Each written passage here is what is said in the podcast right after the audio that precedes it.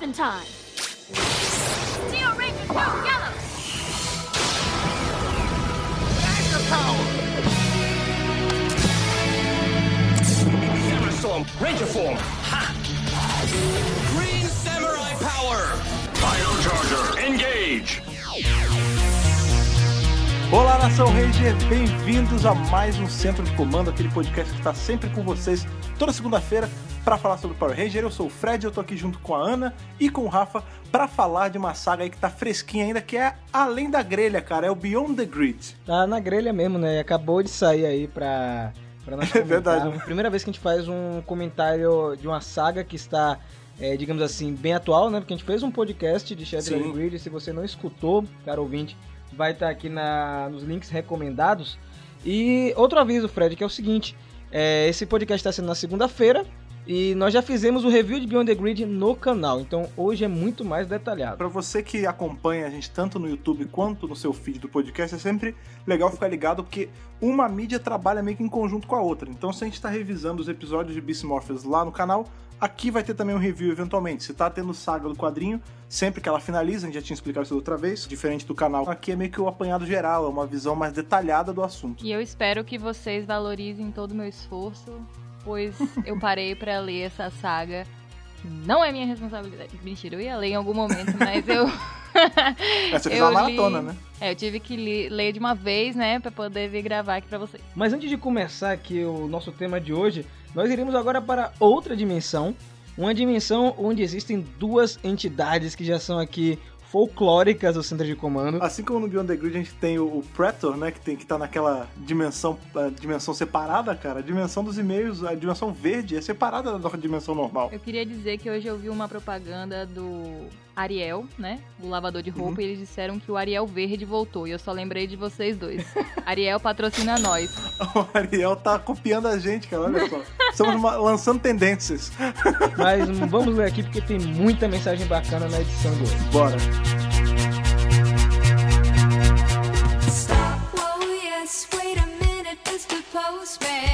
E hoje aí já estamos descendo aqui, o chroma key que tem atrás da gente, que é o quê? Um chroma key é uma tela verde, porque é o momento em que as entidades Fred e Rafa Verde tomam conta aqui desse podcast, mas hoje, meus amigos aí em casa, nem a roupa de contenção de radiação deu conta da energia que vieram das cartas, porque hoje temos Ana, Ana Verde com a gente. E aí, gente, Ana Verde se apresentando aqui para a leitura de cartinhas na piscina atômica.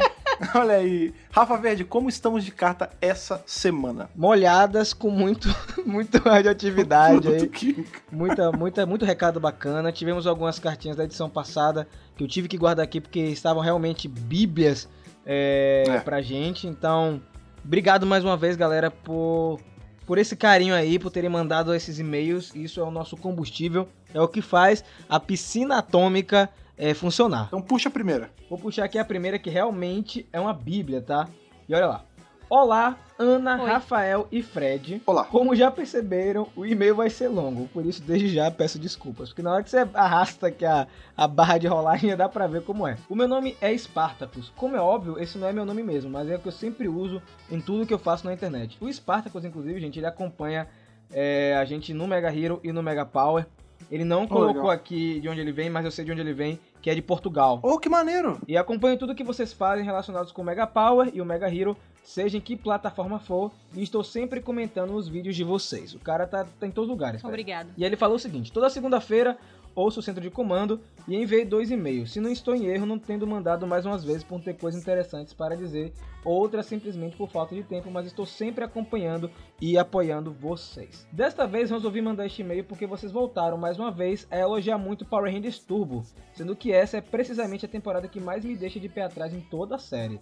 Cheguei até a falar disso em um dos outros meus e-mails, mas como ele não foi lido, resolvi voltar a esse assunto já que a temporada foi tão comentada na última edição do podcast. Turbo aí que tem um dos personagens mais icônicos é, da franquia de todos os tempos, né? Quem é esse personagem, gente? É TJ. Obviamente. TJ, né? A gente, a gente ignora a primeira parte com o Tommy, a gente só Que considera. parte? É, realmente. E aí, É, não, só tubo, tubo começa, começa da metade, é. quando o TJ entra, né? Antes não é nada, tipo, é Zell 2. É, antes, pra mim, Turbo, quando começa, realmente parece que você tá vendo o Zell é, com o Tommy de cabelo cacheado, sabe? É praticamente. Zell com carros. É com carros. Ele falou o seguinte: Pra mim, Power Rangers Turbo é a temporada mais confusa de toda a série. E é uma temporada com enorme quantidade de coisas que nunca foram esclarecidas. Vou colocar por pontos. Nunca chegamos a saber o que, o que Book e Skull foram fazer a Paris. Eles tinham ido na temporada anterior e depois nunca percebemos do que esta situação se tratou. Ok. Admito que esta situação não tem muita relevância para a história, mas a verdade é que nunca foi explicada. Mas aí eu vou jogar passear, outra pô. coisa pra você também. Como é que Book voltou à Terra depois que ele foi parar em Mirinói com o Doutor Fenômenos? Aí é outro furo que a gente tem aí. Ah, mas aí ele, mas aí ele pegou uma. Mas isso é fácil, rapaz. Ele pegou uma, um Space Shuttle. Ele pegou um, um ônibusinho espacial e voltou pra Terra, dirigindo, pô. Muito bem, Fred, muito bem. Essa realmente de Paris, nem eu lembrava que eles iam pra Paris. É. Faz tempo que eu vi. Gente, tudo. mas vocês estão pedindo. Vocês estão pedindo lógica de personagens que viraram macacos na outra, te- na outra temporada, bicho. E ele falou o seguinte também: é referido que a Dimitra tem uma irmã gêmea que ela não conhecia, mas nunca depois mais se faz referência a essa situação. Seria ela a Divatox, uma vez que no final de espaço ela aparece vestida com as roupas parecidas com a de Dimitra, quando ela é purificada pelos órgãos? Ninguém sabe disso também. Fica É aí. Divatox, pô. É, a gente não sabe se Divatox realmente é a irmã da Dimitra. Fica essa pergunta no ar até hoje, na É enciclopédia uma quase boa não fala. teoria. É uma teoria. Sabe qual é o lance? A errada na família é a Dimitri. Porque a gente vê que a mãe da Divatox é ruim também. Então deve ser assim, tipo, a ovelha branca da família foi a Dimitri, sacou? É, pode ser. Todo mas, mundo era gente, ruim. é só teoria, tá? Só teoria, nada confirmado pela Saban barra Hasbro, por favor, até o É momento. verdade. A- Ainda. A, terceira coisa é, para mim, a Millennium Message, que é aquela mensagem do milênio, que é a mensagem do Centurion Azul, pra quem não lembra, é uma das coisas mais misteriosas que passaram pela série e nunca chegamos a saber quem era a força que poderia salvar das forças do mal. Eu acho que nesse caso, eu nem vou ler aqui o resto, porque pra mim a força seria o Zordon, Salvaram o universo. É, é- exato, exato. O Zordon salvou o universo das forças do mal quando ele foi destruído pelo Andros e espalhou a energia de bondade. Não sei se vocês concordam comigo. Sim, faz sentido. É, tanto que a, a grande ameaça era a união dos vilões, né? Então, pra mim, essa aí, essa aí tá mais que esclarecida. O quarto ponto é que ele diz assim: gostaria de referir também as mudanças de elementos, que acredito que sejam os atores, né? Que aconteceram na equipe de Power Rangers. Pois foi algo que aconteceu de um momento para o outro, sem que ninguém percebesse muito bem por que, que isso aconteceu. É, até quando os atores em temporadas passadas deixaram a série, ou, ou seja, o, o Jason, né, a Trini, que saíram né, Aham. das temporadas de Mary Morphin, de- é, deixaram a série antes da mudança ser feita. É, e foi uma transição melhor. Então ele tá dizendo assim que foi muito brusca a transição que acontece em Turbo. Ah, e sim. eu digo que foi brusca, mas necessária. É, eu, eu tenho É. um, acho problema de, de salário envolvido, mas eu acho que essa mudança, pra mim, ela, ela foi emergencial pra salvar a série, né? Power Rangers tava Sim. com queda de audiência, você tava aí com os atores já cansados na, na franquia, porque, gente, é porque a gente vê sem contar o tempo, mas são os mesmos atores é, depois de anos, você tem Mary Morphin, Zell e Turbo, são vários episódios, então cansa o momento. Eu acho que a mudança para outro elenco foi emergencial. Eu acho que foi uma coisa assim, caramba, a gente tem que trocar logo. Então, basicamente é isso. É, mas eu entendo, mas eu entendo a dúvida dele, assim, do tipo, a, a série dá a entender que, tipo, ele já tem total confiança nesses caras que, tipo, eles conheceram há dois dias, saca? Ah, sim, sim. Não faria. é, é, eu acho que é nisso que ele tá falando. Tipo, realmente, não faria tanto sentido assim, mas como a gente destacou, foi uma parada feita nas pressas porque precisava, né? Hashtag confia em Zordon. É.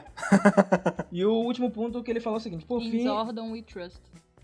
Em Rainha We Trust, tem né? que, tem que acreditar, pô. E aí o último ponto que ele falou foi o seguinte, e ainda havia a questão do Ranger Fantasma, que não foi revelado. Ele citou que a gente já fez alguns comentários no site como no canal.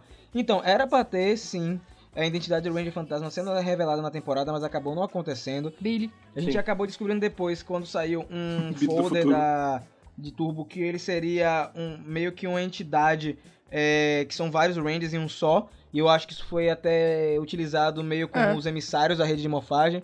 Mas, é, concreto, 100%, a gente não sabe a identidade do Ranger Fantasma. E eu acho que a gente tá próximo de saber quem é ele. Eu tenho Então. certeza que isso vai acontecer em algum momento por agora. Putz, enquanto pessoa que tem Turbo como a temporada favorita, eu não queria que isso acontecesse, cara. Eu gosto do fato da gente não saber. Tipo, eu ia querer muito que sempre fosse um mistério quem é o Ranger Fantasma, saca? É o Billy. É que nem Doctor Who. é. Qual é o nome do doutor? Ah, não tem que saber, entendeu? O legal é não saber. O nome do doutor é Billy. Aí ele continua. Por tudo isto e talvez mais algumas coisas que agora eu não lembro, eu não consigo ter o amor por tubo que vocês têm. Talvez seja um defeito só meu, uma vez que eu não consigo deixar de lado a falta de coerência e continuidade em qualquer que seja série ou filme que estou a ver. É uma coisa que Uhum. me chateia mesmo. Mas, cara, tipo, é normal você não gostar de alguma coisa. Aqui Sim. não, no centro de comando, no Mega Power, em qualquer coisa que a gente trabalha, a gente é, é livre de você gostar do que você quiser. Não tem. Ah, eu gosto disso, não gosto daquilo. Inclusive a gente também, né? Que várias vezes se manifesta que não gosta de uma temporada ou gosta mais da outra. Então, assim, é, não se sinta é, mal, sei lá, é porque a gente gosta de, de Turbo e você não, entendeu? A gente também não gosta de algumas temporadas que todo mundo não entende. As pessoas ficam, como assim vocês não gostam? Enfim. É, mas assim, eu acho que pra você entender um pouco mais o nosso amor ao Turbo, eu acho que o lance do amor com Turbo é o é o amor com TJ. Porque a gente, eu pelo menos enxergo o TJ como o personagem que salva ali aquela, aquela equipe que tava meio hum, não muito bem, assim. Eu acho que ele é um Uhum. verdadeiro líder e eu acho que é ele que consegue carregar a temporada depois da troca de atores. Pra mim é o tem o fator TJ, mas é mais até o Ranger Fantasma. O Ranger Fantasma é o meu personagem favorito da franquia até hoje. Olha aí. Também gosto do Billy. Não é o Billy, viu, gente? Pelo amor de Deus. Aí ele fala o seguinte: para terminar, gosta, gostaria de abordar mais uma coisinha. Sei que a Ana não está aí na leitura de e-mails. Surprise! Olha lá aí. Ah, mas aproveito também para comentar uma coisa que ela falou sobre o filme de 2017. Passem essa parte para ela, por favor. Tá bom, Ana? Vou passar essa Tá, parte pra você. tá passando. Beleza.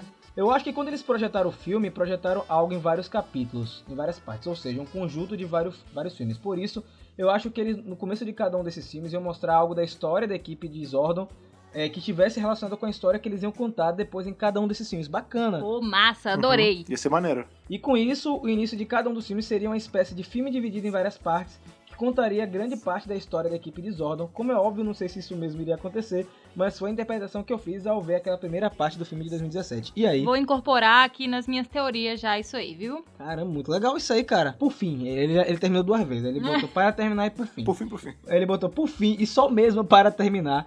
Gostaria de deixar uma pergunta muito rápida relacionada com mais umas coisas que me chateiam pra caramba na franquia Power Rangers. Vocês não acham que a Hasbro deveria pensar numa forma de dar nome a todas as dimensões de Power Rangers? Ainda no último podcast, o Fred falou qualquer coisa como a dimensão normal de Power Rangers e depois teve que explicar a que dimensão ele estava se referindo. É, isso facilitaria se tivessem nomes para todas as dimensões, até porque algumas têm, já tem algumas, né, como a Cyber Dimension, o Antiverso. Já as dimensões principais onde se encontram os Power Rangers não tem qualquer nome. Proponho até que vocês sugiram nome para essas dimensões e passem esses nomes para a Hasbro. Gente, é, é difícil. Essa vai saber. parte- Mas a gente podia começar a usar entre a gente, né? ah, entre a gente, acho que seria ótimo para diferenciar. como acabou que o termo Neo Saban, que foi criado pelos fãs, foi adotado, entre outras coisas. Vamos lá, vamos começar a bater nisso aí para ver se funciona. E ele fala o seguinte: fica aqui a minha contribuição. A dimensão de Dino Charge seria a Dino Dimension, e os outros seriam normal e a de RPM ficam com vocês. A gente pode escolher aí dimensão do Venge, que sei lá, ou dimensão normal mesmo. A gente vai pensar em alguma coisa para falar com vocês. Beleza. E ele falou o seguinte, pra finalizar, não chateio mais vocês, você não está chateando, sério mesmo. Não, por favor. Obrigado pela paciência que tiveram para ler o meu e-mail e por terem debatido as questões que eu levantei. Obrigado também pelo trabalho fantástico que fazem para nos entreter e para nos informar. Boa sorte para todos em todos os projetos que vocês estão envolvidos. Cá estarei para acompanhar e apoiar todos eles. Continuação de um bom trabalho. Spartacus, hashtag Squad do Poder. Ó, que maneiro, que meio Muito incrível, bom. cara. Muito bom. E- Eu acho que esse e-mail foi até bom para introduzir Ana nesse lore aí do, é. É mundo verdade. verde, né? A Ana aparece quando duvidam dela. é isso. Porque ele duvidou dela e a Ana nem sabia e a Ana ela, ela foi aqui. sumonada aqui. E eu li esse e-mail agora, gente. Não, eu não li antes pra chamar a Ana. Foi algo assim bem espontâneo mesmo. Vamos aí ler mais um e-mail pra encerrar essa parte de e-mails, porque esse aí foi bem longo, tá? Sim, Vamos sim. seguinte. Olá, meus amigos mó fenomenais. Meu nome é Josivan Lino. Tenho 24 anos, sou professor de física e moro em Campina Grande, na Paraíba. Um abraço aí. aí pra todo mundo da Abraço. Paraíba, gente. Abraço aí para o Josivan Lino. Ele fala o seguinte: minha história com Power Rangers começou em 2001, quando eu comecei a assistir Galáxia Perdida na Globo, quando eu tinha 5 anos. Como não conhecia Mary Morphin, achava que Galáxia Perdida era a primeira temporada. Não conhecia o cronograma de Power Rangers, e ao longo dos anos assisti algumas temporadas como Força Animal, SPD e Operação Traveloz. Parei de assistir em Fúria da Selva porque a partir daí parou de passar Power Rangers na Globo. Eu lembro muito bem desse momento.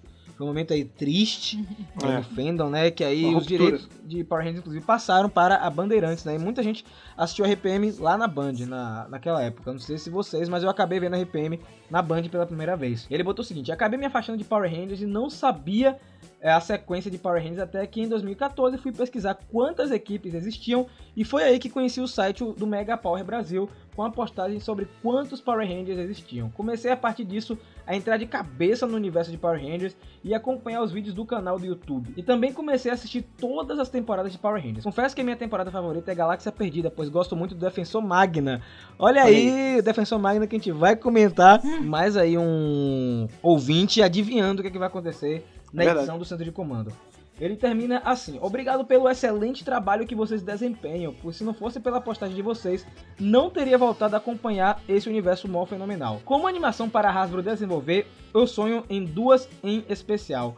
Uma de Hyperforce com a história fiel da RPG, ainda estou extasiado com a temporada, e outra com o arco de Shattered Grid. Desculpem pela Bíblia e espero que meio e meio seja lido pelas entidades radioativas e que o poder os proteja. Não foi de Bíblia, cara. Foi bem breve isso aí. Ah, dá pra ler outro. Tá nervoso que eu tô aqui hoje, é? Eu não tô nervoso, não tô nervoso. Mas olha aí, o cara gosta de Hyperforce, mais um ouvinte aí que consome o universo expandido.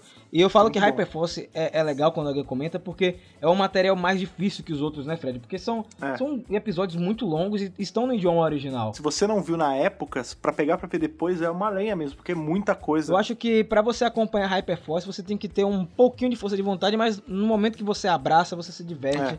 e acaba que vira fã mesmo de Hyperforce. Vamos aí puxar nosso último e-mail, nossa última cartinha, que é Bora. do José Cláudio da Silva Júnior. Bom dia, pessoal. Bom dia, pode ser boa noite, boa tarde. É, é, a gente tá gravando, a gente grava de noite, mas Boa noite. É, Boa noite. Mas pra você que tá ouvindo, pode ser qualquer momento. É, pode ser qualquer momento. É, então, bom dia, boa tarde, boa noite. Me chamo José Cláudio, sou arquiteto de software, tenho 28 anos e moro no Recife. Um abraço aí pro pessoal de Recife. Abraço. Acompanhe o podcast desde o começo e de longe, esse foi o episódio que eu mais curti. No caso, ele tá falando do episódio número 16, tá? Assim como muitos, conheci os Tokusatsu quando passavam na Eterna Manchete. Assisti muito Changeman, Flashman, etc. Mas para mim, o melhor era o policial espacial Scheider. Pera aí, pera aí, pera aí. Um fã de Scheider aqui no centro de comando, eu não tô Ah, acreditando mas nesse momento. É Eu, pô. finalmente aconteceu isso para mim. Alguém falando do melhor detetive espacial. Muito obrigado aí, José. Não, calma, Eu gosto pera, muito calma, Scheider não, calma também. aí. Não, pera- calma aí não, pô. Calma Cara, mas aí, e não. Gavan? Não. Não, não. Gavan veio do Planeta Pássaro, amigo. Nenhum deles é do Planeta Pássaro. Não, pera aí, pô. Diria que era o Charivan. Exatamente. E ele falou assim: não pude deixar de lado também Cybercops e Jiraiya. Concordo com essa infusão que há entre os tokusatsu japoneses e Power Rangers, algumas bem distorcidas, onde irei preferir a origem oriental. Dando exemplo, o Gokaiger, eu particularmente gosto mais dessa versão. Chama bom senso isso. É, é, você tem esses, do- esses dois pontos, né? A versão japonesa e americana, você tem que analisar qual que te agrada mais. Então, uma É. não invalida a outra. Você pode gostar de uma e não gostar da outra, é normal. Concordo plenamente com o ponto que os tokusatsu estão perdendo a origem japonesa. Uma consideração sobre a questão do preconceito, minha recomendação para todos é não liguem para isso. Eu sempre digo que eu curto e assisto demais. Sempre vai ter um cara dizendo que é coisa de criança. Eu mesmo nem ligo. Não podemos deixar de lado o que gostamos pelos outros. A gente comentou isso bastante é, nessa edição. Que, cara, assiste o que você quiser, né? Então, é, seja livre para gostar de todas as séries, sejam séries atuais ou antigas. É, eu acho que a gente falou bastante sobre isso na edição 16, de você é, se respeitar e conseguir curtir as coisas sem se preocupar muito com o que as outras pessoas pensam sobre isso. Porque no afinal, no fim do dia, é a sua vida e o que você faz com ela, não é mesmo? É, Com exatamente. certeza. Ele fala o seguinte, agora um comentário sobre a franquia Power Rangers. Quero mais RPM e mais Power Rangers SPD. Amém. Precisamos de mais temporadas como a atual, acho que no caso ele tá falando Beast Morphers, Beast Morphers. e essas clássicas, Espaço, Lightspeed, etc. Observação, eu gostei muito de Operação Ultraveloz. Ele botou isso Vixe. com ênfase, cara. Olha aí, Então ok. temos aí mais um fã de Operação Ultraveloz. Gente, não tem problema você gostar, É. a gente só faz uma brincadeira aqui, é bem Lido saudável. e vis- visualizado e ignorado. Oxente, Não, não, que é isso? Mas ó, a, Ana, a Ana Radioativa veio aqui pra. Ana Verde veio pra plantar Discord aqui com os É, leitores. eu que sou isso? a mulher Hulk. Não, mas ó, isso é uma verdade. Complemento que a gente tava falando antes. É, acaba que é só uma grande coincidência e uma sorte de nós três termos gostos parecidos. Mas a real é que ninguém precisa gostar do que a gente fala que é pra gostar e nem desgostar do que a gente Exato. não gosta. Cada um A gente gosta não tá aqui pra do que sabe. ditar nada. Exato. A gente não tá aqui pra ditar gostos. Gostem disso, não gostem daquilo. Sigam isso, não sigam aquilo. Gente, pelo amor de Deus. A Só gente- sigam o Mega Power. É, sigam É, o Mega exato. Power. Mas o resto, cada um gosta e desgosta do que quiser. A gente respeita e a gente espera que vocês respeitem também é, as nossas gostanças e desgostanças. Exato. Ele chega no final e fala: continuem com um belíssimo trabalho e que o poder esteja com vocês. Uma mistura aí de Star Wars com Power Rangers pra finalizar a nossa leitura aqui de cartinhas, que teve a presença ilustre da Ana, que deixou o traje lá e se tornou entidade. É verdade. Faz- Kiki faz Hulk. todo sentido. Kiki Hulk.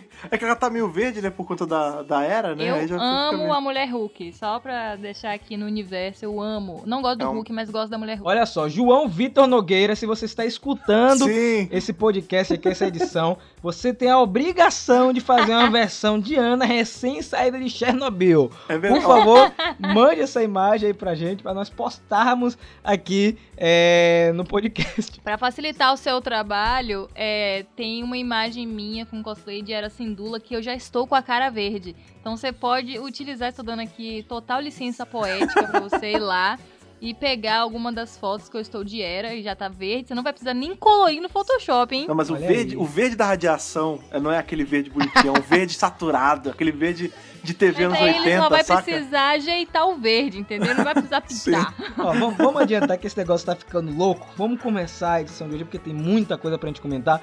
Tem muita teoria bacana. O Fred fervilhou aqui junto comigo, junto com a Ana. Muita verdade. coisa aconteceu. Então, tem mais delongas, bora pra Beyond the Grid.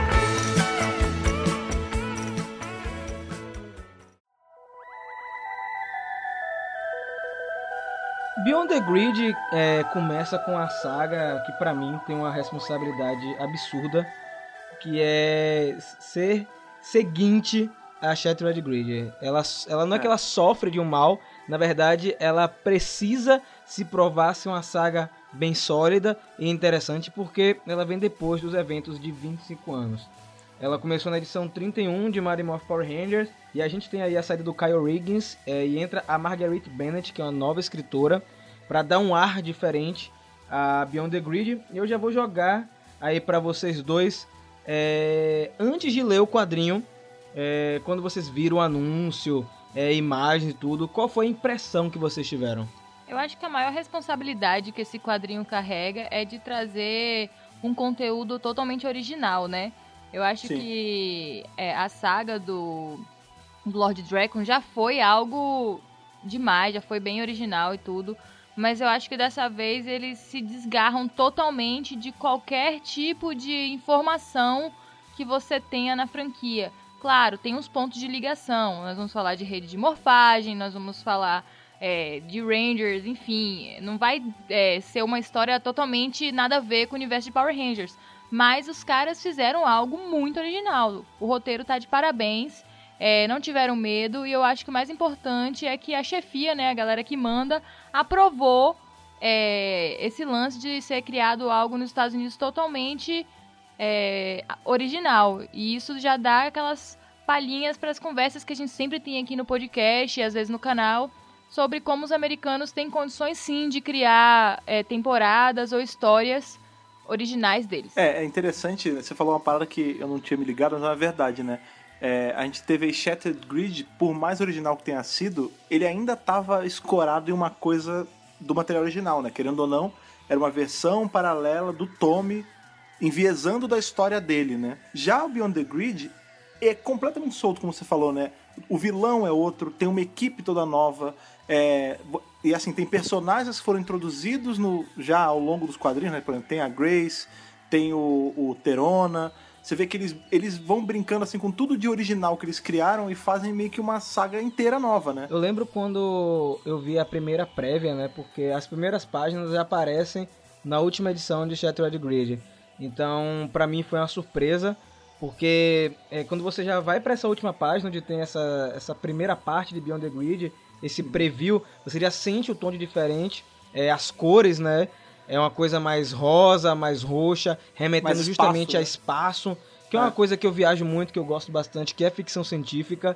E Beyond the Grid, Pra mim é basicamente Power Rangers abraçando é, aquilo que eles gostam bastante, que é trabalhar com ficção científica, viagens espaciais e explorar outros mundos. O Beyond the Grid foi uma coisa que a gente até comentou quando tava pra sair, não sei se você lembra, que ele ia ser o Galáxia Perdida 2, né? Porque a pegada era a mesma, né? São os Rangers presos num outro plano, tipo, que eles não têm acesso, a gente vê isso em Galáxia Perdida.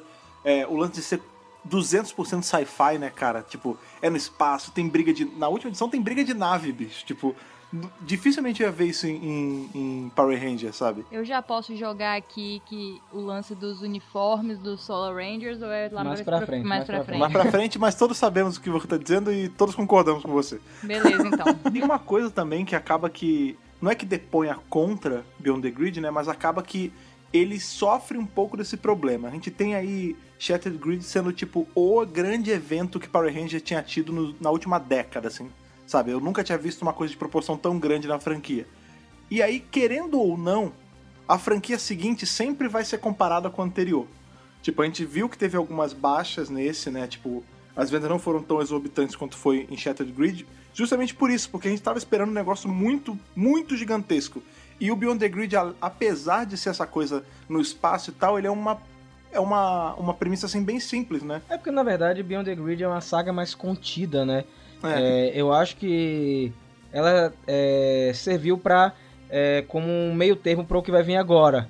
A próxima grande etapa dos quadrinhos. É, e é importante lembrar também pra galera que tá ouvindo, como é uma coisa que tá há muito tempo, né? É sempre bom relembrar. Os eventos de Beyond the Grid, eles não se passam depois de Shattered Grid. Eles se passam em paralelo aos momentos finais de, de Shattered Grid. Né? Como se aqueles personagens eles tivessem saído dos eventos de Shattered Grid, enquanto todo aquele pega pra capar tá rolando, eles estão fazendo isso e ao final eles voltam pros eventos de Shattered Grid, assim. Então não é antes e depois, é em paralelo um com o outro. É isso, eu só ia falar, eu ia falar exatamente isso, pra situar vocês que é algo paralelo ao arco de 25 anos, então pra eles a batalha contra o Lord Dragon ainda está acontecendo Sim. e em alguns momentos do quadrinho você percebe que eles realmente estão querendo voltar pra resolver essa situação, sobretudo a personagem da Randy Slayer, que é a Kimberly, né, que ela aí tava em Go Go Power Rangers, depois virou uma personagem de Mighty Morph Power Rangers em Shattered Grid lá no final. E depois virou uma personagem também em Beyond the Grid. Líder.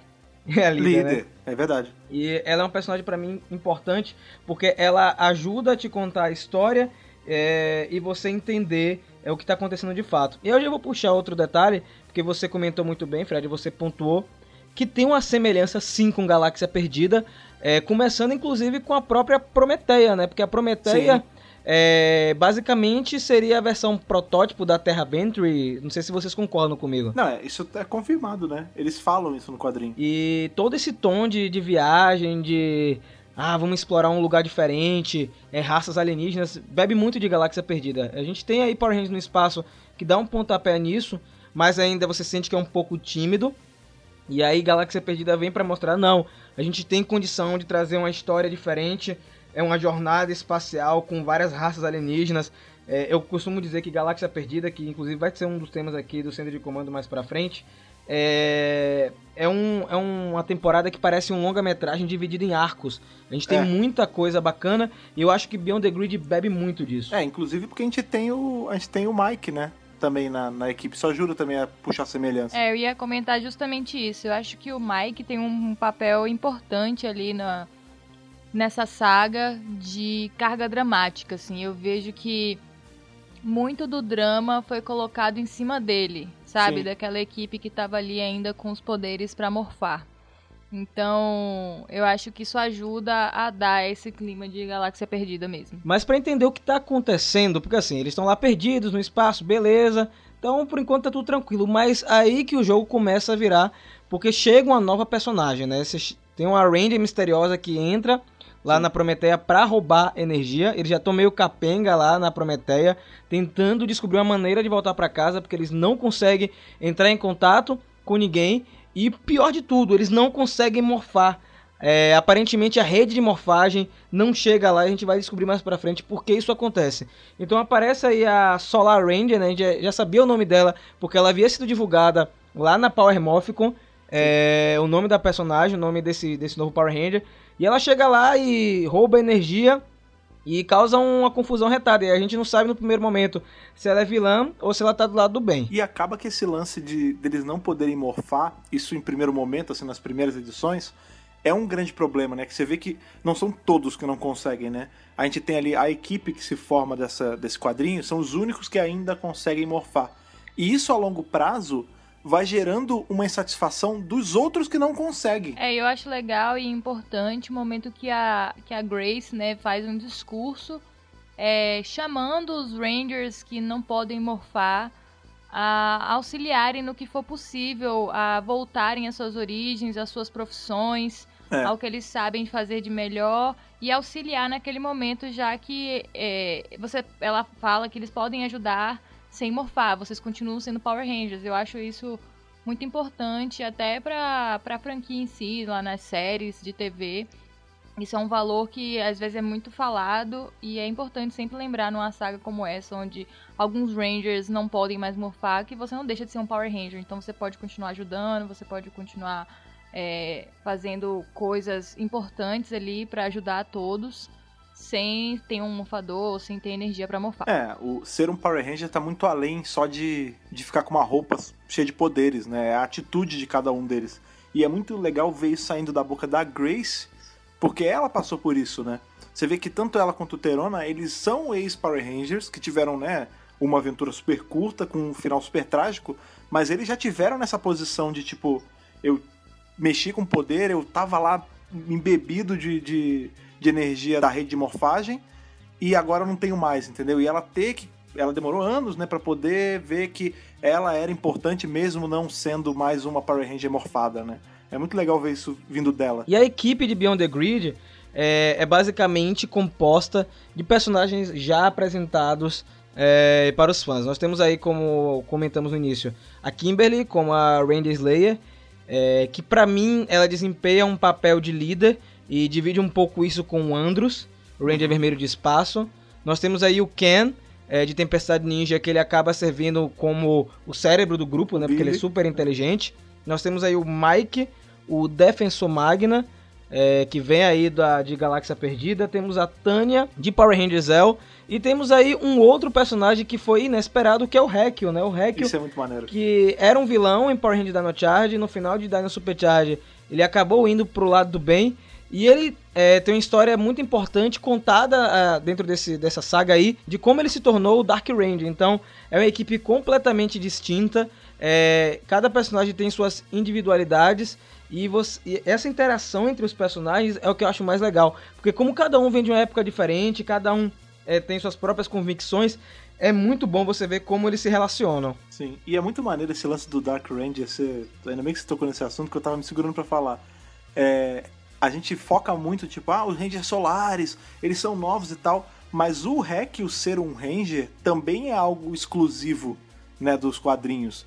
Porque a gente tem ali o, o Death Ryuger, né, na, na versão japonesa. Ele nunca foi é, adaptado aqui no, no ocidente. Tipo, a gente teve a série até brincando com isso, né? Dando a entender que o Hack eventualmente ia virar. Nunca virou. E isso foi, tipo, clamor dos fãs ao longo dos anos. E aí a Boom falou, ah, beleza, é isso que vocês querem? A gente entrega pra vocês. E eles dão numa saga onde tudo é novo, né? E aí ao longo eles vão contam, tem aquela história que é só dele. Já tá na hora da gente falar de todos os personagens da equipe. É, Tá na Pode hora de ser, criticar? você já quer criticar? Criticar? Já. Você já quer Criticar descer o como malho assim? já? Já. Então vai. Esse é o espaço pra falar da equipe. Ok. Então, eu gosto da equipe, tá? Não, eu não tô aqui dizendo que eu vou criticar e destruir, dizendo que é muito ruim, não. A equipe é legal, funciona. Mas é, eu gostaria de pontuar algumas coisas. Por favor. A primeira delas é a Tânia, que Tá. eu não sei o que aconteceu na hora de escreverem ela, transformaram ela numa fracote mentalmente e fisicamente. Eu, Tá. sinceramente, não consegui compreender por quê. E eu não sei se eles tentaram usar, tipo, a situação, né, deles estarem perdidos no espaço, sem perspectiva, pra quebrar ela mentalmente, mas eu acho que isso não combina com a personagem que é apresentada em Zell. Inclusive, os Power Rangers Zell são os Rangers mais fortes aí, um dos Rangers mais fortes Sim. que tem. E eu não consigo compreender por que, que eles escreveriam ela dessa forma. É porque eu acho que eles é a Tânia do início de Zell, ela foi tirada do começo, então é uma Tânia inexperiente. Não é, É, a é- Tânia do final de Zell ou da metade, é a Tânia do começo. Pois é, ela até Mesmo fala, né, assim. que ela, que ela entrou na equipe meio que do nada, né? Porque a gente sabe que tem, tem aquele lance que, na verdade, não era ela, aí quando tem a- ali o momento que muda de Morph pra Zell, ela cai de paraquedas, né? E a- isso que o Rafa falou faz sentido, ela tá mega insegura ainda, ela não sabe o lugar dela direito na, na equipe. É, eu não sei. Eu. Eu acho que isso pode ser uma justificativa, tá? Não tô discordando de vocês. Uhum. Mas eu acho que eles poderiam ter usado essa oportunidade pra fazer o contrário, entendeu? Pra fortalecer ela. E ela ser ali uma das quase líderes. Ela ficou tipo a mãezona do grupo, sabe? Vem aqui no meu colo que eu vou te fazer um carinho pra você se sentir melhor. Menos com o Mike, né? Com o Mike era, É. era bem mais zona. Meio, meio com todo mundo, né? Mas com o Mike mais, né? Criou essa história aí entre eles. É o Mike- Andros, mais uma vez, eh, eh, tentam fazer ele de líder, né? É aquela tentativa, Ele acho tá que eu não sei, fadado, acho que, né? acho que o cabelo dele é legal, ele tem cara de líder, não sei. E É que sempre empurram ele pra essa liderança que ele não consegue entregar. Nem quando tá sendo escrito no quadrinho. Então, mas eu acho isso engraçado, sabia? Tipo, é, acaba É. que vira um negócio dele, tipo, ele nunca consegue ser o full líder. Ele é o líder pela cor, né? Tipo, ah, é vermelho, é o líder. Mas, por exemplo, o líder, nas fotos, na- quem fica na frente é Ranger Slayer, né? Tipo, Pois É é, isso. e- ele não é o líder, entendeu? É. É, é um negócio assim que eu nunca tive nada contra esse personagem, mas sei lá, quando eu comecei a reassistir Power Rangers e agora lendo histórias com ele, eu tenho tipo desenvolvido um ranço com esse personagem porque eu não consigo me contentar, entendeu com isso. OK. Críticas negativas fiz. É, gosto muito da Ranger Slayer, do Hack, eu gosto da interação dos dois. O Cam de Tempestade Ninja, legal, inteligente, mas também não. Sei lá, achei meio meh, mas não vou falar mal dele. tá. E é, o Defensor Magma, como eu disse no começo, carrega uma carga dramática. Achei que ele se dobra um pouco fácil em determinado ponto da história, mas eu acho que eles conseguiram construir um arco interessante ali pra ele. Enfim, é isso. Acho que no final das contas, a Ana só gostou de Hack e da Randy Slayer. O resto todo pode jogar fora, sabe? Podia ser uma saga só com eles, né? É, Ex-vilões. Eu, eu, eu particularmente gosto muito do Ken, porque ele traz toda essa parte de experiência de tecnologia que os Rangers precisam em vários momentos. Sim. É, porque ele conhece, de fato, é, é operar as ordens, operar a nave, ele tem um raciocínio mais rápido. Não, mas isso é legal, entendeu? Não tô falando que isso é ruim. Eu tô dizendo que, sei lá, poderia ser qualquer personagem inteligente, entendeu? Inclusive, eu só ficava vendo o Billy ali. É, ele, ele tava ali pra ser o Billy. Eu ignorava que era ele e só vi o Billy. Engraçado, eu não lembrava dele ser tão inteligente assim na. Ele, ele é bastante. Nem eu. Ele é, É, bastante. Pois é, eu lembrava assim, que ele era inteligente ponto, mas não era tipo um gênio nível Billy. É porque você já pega um Ken que já é Ranger, então ele tá bem mais experiente, né? Porque o Ken, ele só vai virar Ranger em Tempestade Ninja depois de um tempo. Ele começa aus- auxiliando eles mais de fora e depois quando ele tá na batalha, quando ele tá mais presente, ele começa a entender de fato como é que funciona combater o mal, né? Basicamente o que vai acontecer com o Nate aí em Beast Morphers. Com- Ele vai pro combate, então ele vai ficar mais experiente ainda pra lidar com os inimigos. Sim. O Defensor Magna é um personagem que eu sempre tive problema em Galáxia Perdida é, com o Mike. É, mas reassistindo a Galáxia Perdida, eu passei a gostar mais dele, entender seus dramas e toda a relação dele com o Léo e tudo. Eu gosto dele na, no quadrinho, mas como a Ana apontou bem, ele é dobrado muito fácil aí em um determinado momento do quadrinho. Sim. Mas eu, eu gosto do Andros, eu entendo os problemas do Andros, ele, ele é bem problemático. É, e isso fica bem evidente. O próprio ator, que é o Christopher Kaiman Lee, ele já falou sobre isso, sobre o personagem. Quando ele fez a participação em Hyperforce, ele age da mesma maneira. O Andros é isso aí, ele é um, ele é um personagem... Chato. Inseguro, né? Não, ele é muito inseguro. Ele é inseguro pra caramba, é, sobretudo por conta de toda a relação que ele teve com a Carone.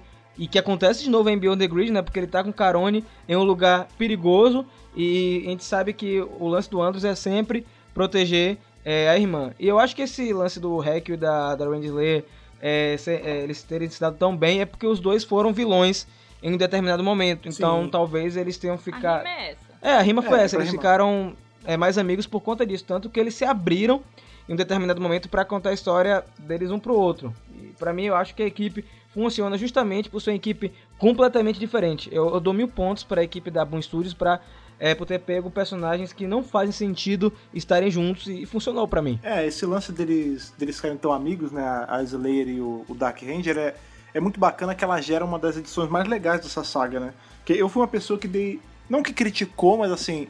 Eu sempre deixei isso bem claro que eu tava gostando de Beyond the Grid num ponto, mas menos do que eu achava que eu ia gostar. E quando chega na edição que conta a história do Dark Ranger, que a gente tem. Tem uma cena que eu acho muito bonita, que eles estão, tipo. É uma bobeira, eles estão, tipo, sentados tomando chá. E aí ela fala, ah, bebe isso aqui, é uma poção mágica, tal, não sei o que. Ele fala, ah, mas não é só chá? Ela fala, não, quando a gente tá sentado bebendo é, que a gente se torna amigo de verdade, tipo, a gente pode se abrir um com o outro. É muito bonito, sabe? Vindo de uma, de uma Ranger que, tipo, o mundo dela tá todo destruído, sabe? Ela foi usada como ferramenta de destruição por anos. É, ela ser gentil a esse ponto. Porque eu tinha muito essa falsa impressão da Ranger Slayer. Tipo, que ela era. Como ela ficou muitos anos sendo essa máquina de guerra, ela tinha se endurecido. E a gente vê que não, né?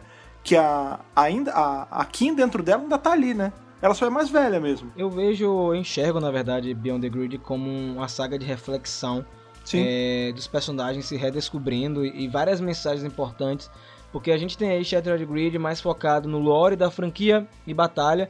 E eu vejo mais Beyond the Grid como aquele momento de é, respiro Uhum. é, dentro aí dos quadrinhos, onde você vai entender mais os personagens e o que é ser um Power Ranger de fato. Sim. É, eu acho que eles, eles tocam ali, acho que no core do que é Power Rangers, sabe? Eu acho que eles tentam com essa história é, buscar ali as origens de como tudo foi criado. Eu acho que isso fica bem evidente ali lá pro final da saga.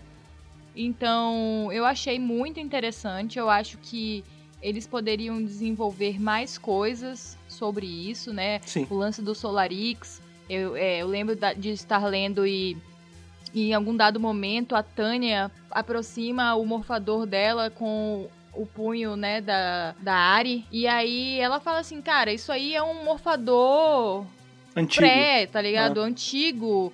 Um, sei lá, uma versão de teste, alguma coisa assim.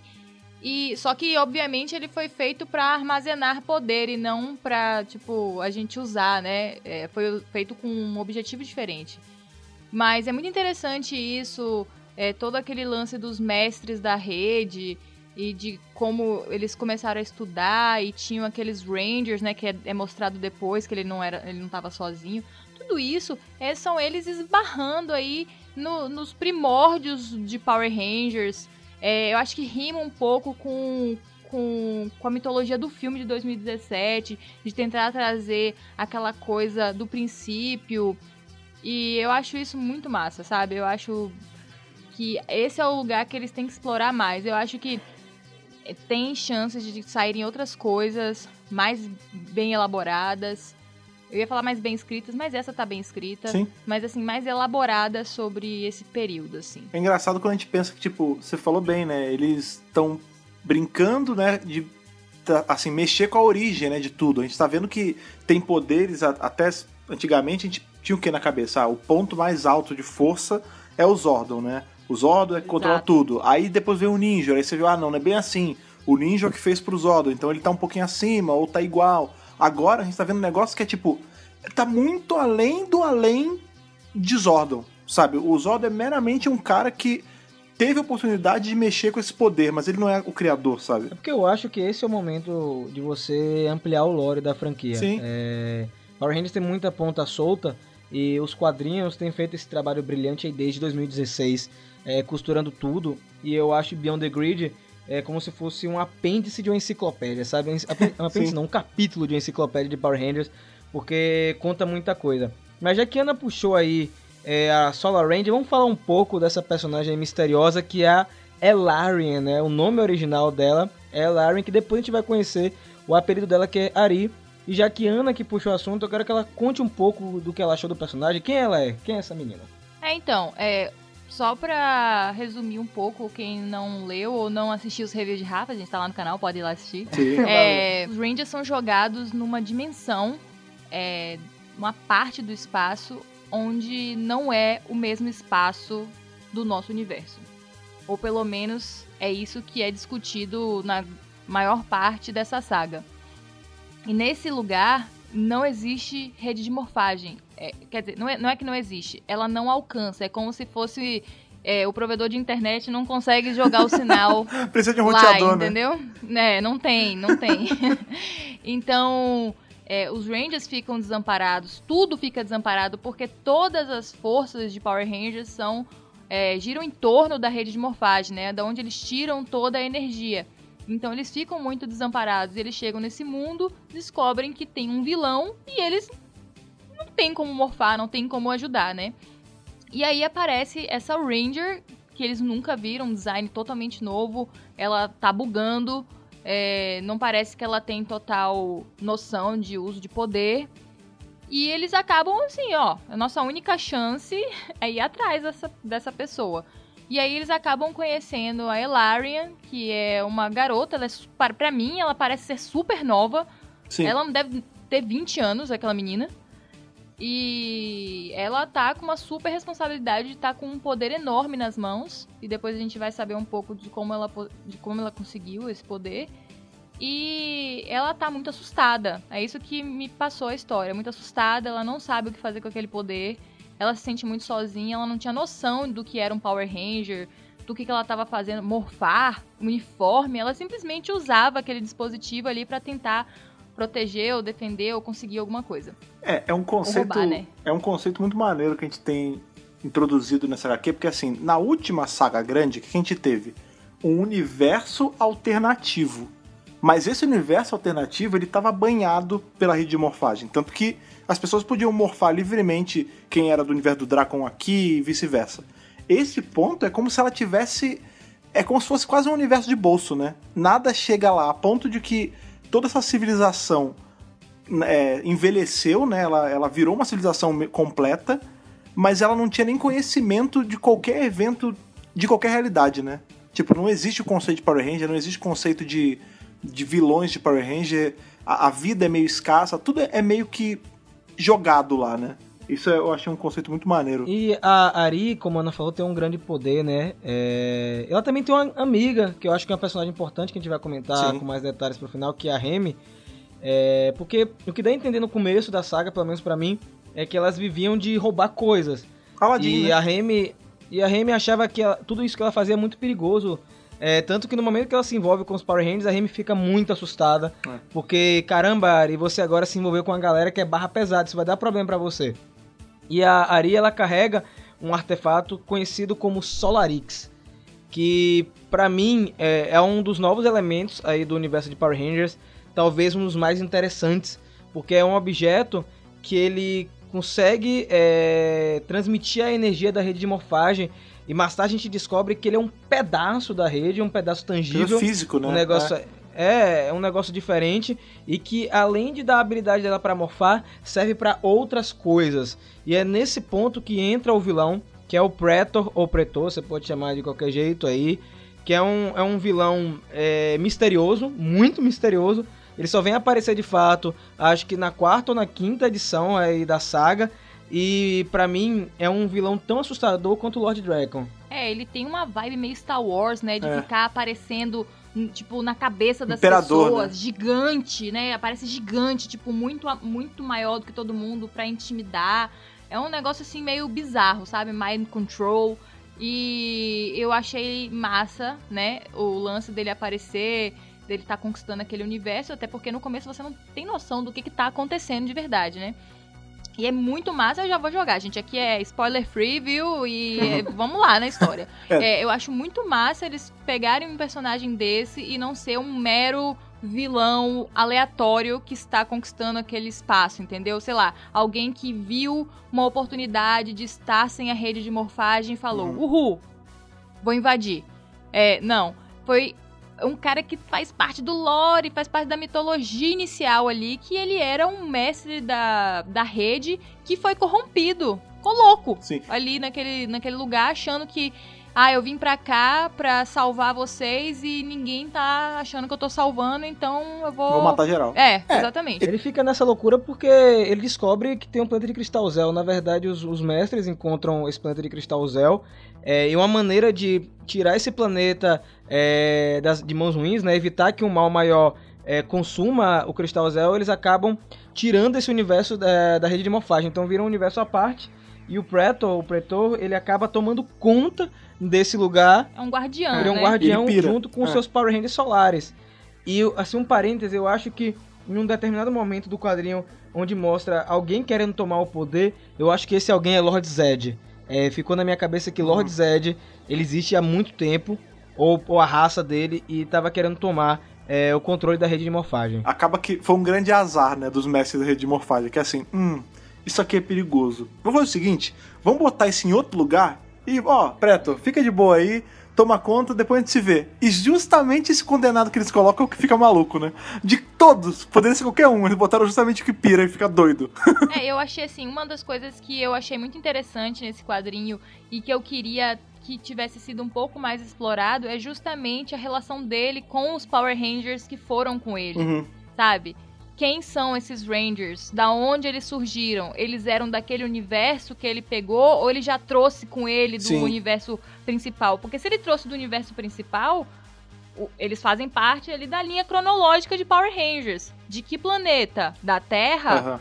que tempo, sabe? Aquilo ali, eu fiquei é, viajando na maionese um pouco sobre essa parte, né? E a gente só fica sabendo, na verdade, que os Rangers perceberam que ele tava pirando e tentaram é, fazer alguma coisa, mas não conseguiram, porque ele era muito poderoso, né? E apenas a Roxa conseguiu escapar com, com o Solarix. Eu não sei se todos tinham um pedaço, entendeu? Porque como eles estavam no lugar onde a rede de morfagem foi retirada, pode ser que cada um tivesse um cristalzinho ou não. Aquele cristal fosse único e desse poder pra todos. É que é como se fosse uma pilha, né? É como se eles chegaram num lugar onde não tem eletricidade e eles levaram uma lanterna de pilha. Isso. Então, assim, acabou Exatamente, aquela aí cada pilha já era. tinha o seu. É, exato. É, não sei. Que era naquela luva, né? Isso, eu achei muito massa que tinha um Ranger laranja também, só pra pontuar. Sim, é, tinha. É, o, o nome desses Rangers aí são os Power Rangers solares, né? É, é bom deixar claro que a Ranger roxa que aparece com o Preto, com o Pretor, não é a Ari, É, não. certo? Pra quem tá ouvindo aí. A Ari, ela acaba recebendo esse poder é, um pouco mais pra frente, mostra um flashback. Criança. Ela ainda criança recebe esse poder. Então, existiu uma Ranger roxa solar antes dela, só pra gente Sim, sim. deixar claro isso aí. É, o lance que eu tava, tava brincando aqui do lance, ah, o Pretor, mó azar, né? Foi logo que ficou louco, né? Mas a verdade é que esse arquétipo é, é um arquétipo muito velho, né? Em, em tudo de história. É o arquétipo de Lúcifer, né? Ele era um anjo, ele era um ser de luz que se corrompeu por, por vaidade, né? Tipo, ele achou que ele era que ele era poderoso demais e aí ele vem enlouquecer, sabe? Eu achei, eu achei muito bem aproveitado isso dos escritores. E a outra coisa que eu achei muito legal é que como eles foram sutis em usar um mestre da rede morfágica. Qual é o lance? Quando essa HQ saiu, que a gente viu o Preto pela primeira vez, ninguém, cara, ninguém se ligou que esse desgraçado desse bicho era igual à estátua que o Dracon roubou o coração lá, lá atrás. Só depois que ele falou que ele era um mestre da rede morfágica que todo mundo, caramba, pode crer, é o mesmo. Mas assim, o design dele tava lá em, em Shattered Grid, cara. Tinha uma estátua que era igual ao Pretor. E ninguém se ligou. Então, assim, foi colocado muito na sutileza, sabe? Eles desenharam lá atrás. Deixa aí, deixa, deixa marinando aí, vamos ver se alguém malda isso. Ah, ninguém mandou, tudo bem. Bota ele pra revelar isso no HQ e deixa o cérebro de todo mundo explodir. Saca? Eu achei isso muito bem feito, cara. Eu lembro que na hora que eu, que eu descobri isso aí, minha mente realmente explodiu. E todo esse lance dos mestres, pra mim, foi uma grande surpresa.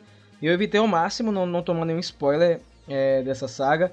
E por um tempo eu achei ela um pouco arrastada. Uhum. Acho pelo fato de eu estar é, acompanhando mês a mês, né? A Ana assistiu, é, leu todo de vez, assistiu é, o costume, né? E depois que eu li a última e eu olhei pra trás, é, relembrando as outras edições, eu achei que foi uma saga até interessante. É, para mim, é, Beyond the Grid, ela tem uma importância absurda na mitologia de Power Rangers. É, Eu acho que vai ser um dos grandes pilares aí do universo expandido. Eu acho que muita coisa que foi apresentado aí é, nesse arco aí vai ser reaproveitado mais pra frente. É, eu torço muito que a Solar Ranger apareça no jogo Power Rangers Legacy Wars. Sim. Não sei se o Fred tá Ou comigo. Battle for the Grid. jogar com essa personagem. É, e no Battle for the Grid também. Mas só voltando aí pro lance do mestre da rede de morfagem, é uma coisa, os Power Rangers não iam conseguir derrotar aquele Não. cara. Não ia conseguir de jeito nenhum. Era muito mais forte, ele tava em um nível ali de poder é, que nenhum dos Rangers, mesmo com a Ari ajudando eles a morfarem, porque tem alguns momentos do quadrinho que ela consegue canalizar um pouco de energia para os morfadores dele, para eles morfarem. E chega até um ponto de invocar os Zords, né, de uma forma meio Isso translúcida é muito maneiro. e tal. Eles não iam conseguir derrotar o Pretor. Não sei se vocês concordam comigo. Também acho que não. É, ali naquele momento com. Que eu acho que o grande lance. Que é aí que entra um pouco a minha dúvida com relação aos Rangers é, solares, né? É, eu acho que o lance ali naquele universo era justamente que aqueles poderes que estavam sendo manifestados ali pelos Rangers, né, com a ajuda do Solarix, eles não eram daquele universo. São Power Rangers, estavam em contato com a rede de morfagem, mas eu não sei se aquilo manifestava tão bem ou se era porque não tinha energia suficiente. Então, no momento ali final do quadrinho, onde a Ari finalmente entende é, o que é amizade, o que é trabalho em grupo, o que é você confiar no outro, que ela pega o, o Solarix E quebra, né? e quebra em vários pedaços, dá um pedaço pra cada Ranger, os Rangers conseguem morfar nos Rangers solares. Sim. Então, é, para mim, esse é o grande lance, entendeu? Por isso que eles conseguem derrotar, porque são aqueles Rangers específicos desenvolvidos ou criados naquele universo, Aham. onde estão em contato com o material que eles foram feitos para funcionar. Sim. Então, eles podem ter sido é, feitos para funcionar num vácuo de rede de morfagem. Tipo, aqui não tem rede de morfagem, Uhum. então vocês são feitos para funcionar justamente é, nesse ambiente, né, nessa natureza. E vocês são ativados com esses cristais aí da rede de morfagem. Então, por isso que eu acho que eles conseguem é, ter o sucesso e derrotar o, o vilão quando eles fazem essa transformação nos Rangers solares. Sabe uma coisa que, que embasa essa tua teoria aí? Você reparou que a partir do momento que a Ari começa a dividir o poder, ela para de morfar com glitch? Porque no começo, ela. Sempre que ela morfa, ela fica é, dando aquela falha, daquele glitch. Que inclusive tem o mesmíssimo efeito visual que Blaze Roxy quando morfam em Beast Morphers. Queria só deixar isso. levantar isso aqui de novo, caso vocês estejam esquecendo aí na casa de vocês. Mas no momento em que ela passa a dividir esse poder, eles morfam de outro jeito. É como se fosse uma coisa mais orgânica, né? Tipo, é pra, agora sim tá sendo feito direito. É quase como se você tivesse colocando energia demais numa lâmpada só, e aí depois quando você pega e divide as energias no lo- nos locais certos, elas acendem direito, sabe? Tem uma coisa que me deixou assim encucado na, na história, é, e eu queria trazer isso pra vocês, que é o planeta de Cristal Zel. No momento que você tem um planeta de Cristal Zel, é, e o Solarix ele tem uma assinatura parecida com o poder do Cristal Zel, beleza, eu acho que isso foi mais como uma referência sutil, é, deles terem poderes semelhantes, mas o Cristal Zel é algo muito antigo. Uhum.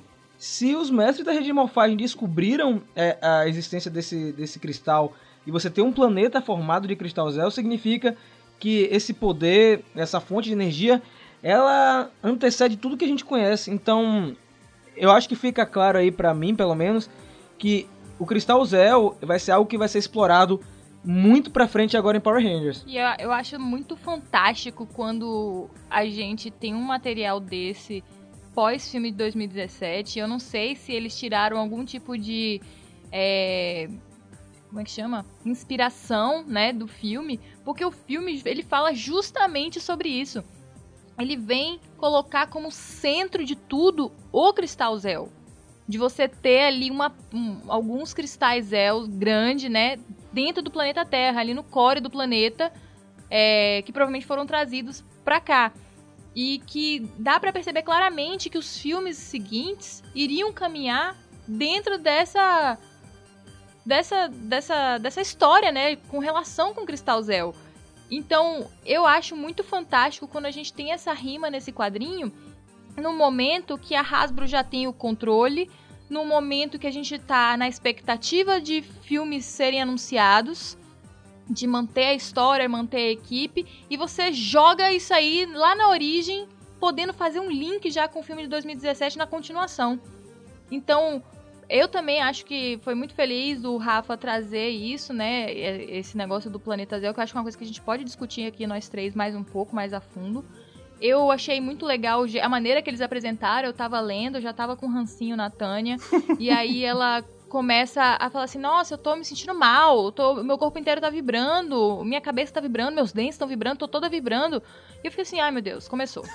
Vai dar um piti. Eu já fiquei estressada. Aí a quando é real, né? eles descobrem que o planeta é feito de cristal Zel, aí tudo faz sentido. Eu falei, ah, Tânia, desculpa. Realmente faz sentido você tá se Tava sentindo sendo mal. injusta, né? Porque ela. É, não, tava sendo injusta, porque ela realmente tem uma ligação muito próxima com o Cristal Zel, já que os poderes dela vêm exatamente dessa fonte. E é muito legal que todo o mote, né, de toda essa saga seja justamente esse planeta. Isso é, é- é o mais importante.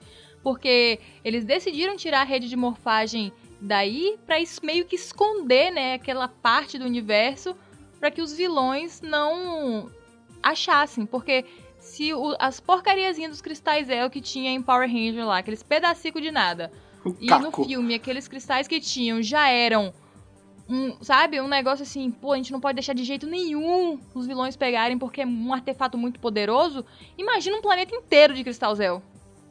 É um negócio assim absurdo. Eu acho que foi muito inteligente de toda a, a galera de produção e tal que tá por trás das cabeças aí de Power Ranger botar de volta os cristais Zell. Por quê? Porque lá atrás, quando a gente foi introduzido a esse poder, já foi dito que era um poder que não tinha limite. Quanto mais você usa o poder do cristal Zell, mais forte ele vai ficando e não tem, ele não para de forma alguma.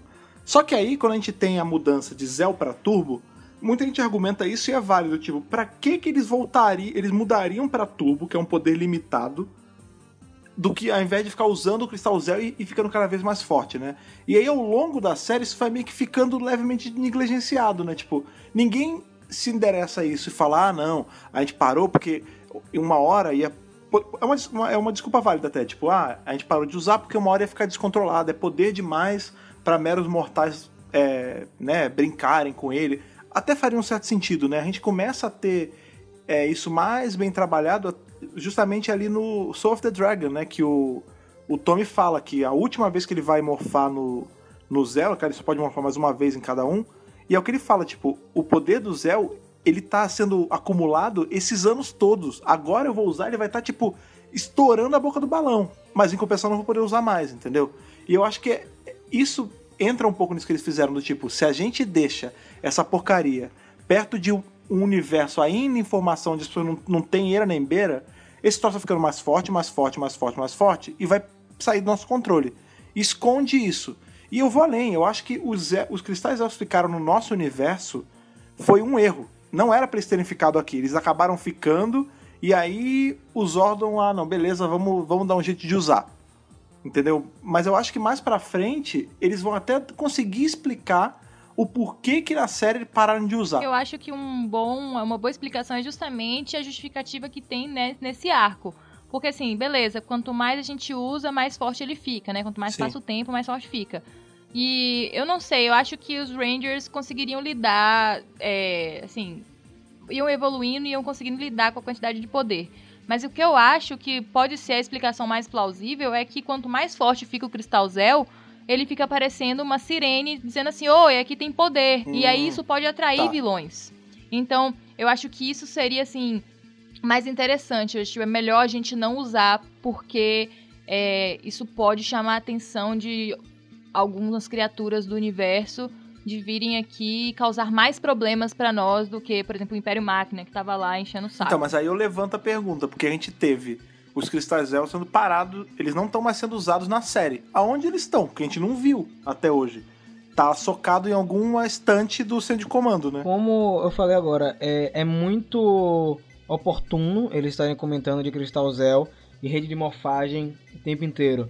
Você vê, a gente teve falando sempre rede de morfagem, rede de morfagem, puff, Beast Morphers falando de rede de morfagem.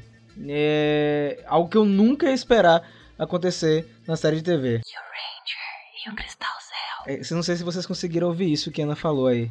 Kill Ranger, Cristal Zell, mas a gente vai comentar sobre isso. E se essa fonte de energia limpa de Beast Morphers é energizada por um cristal Zell? Eu não sei, eu acho que não, eu acho que não. Eu, eu Sabe por que eu não acho? Por causa da temática da, da Hum. temporada. Quando a Hasbro assumiu ser um tema de tecnologia, é, eu acho que era pra mexer mais com rede de morfagem.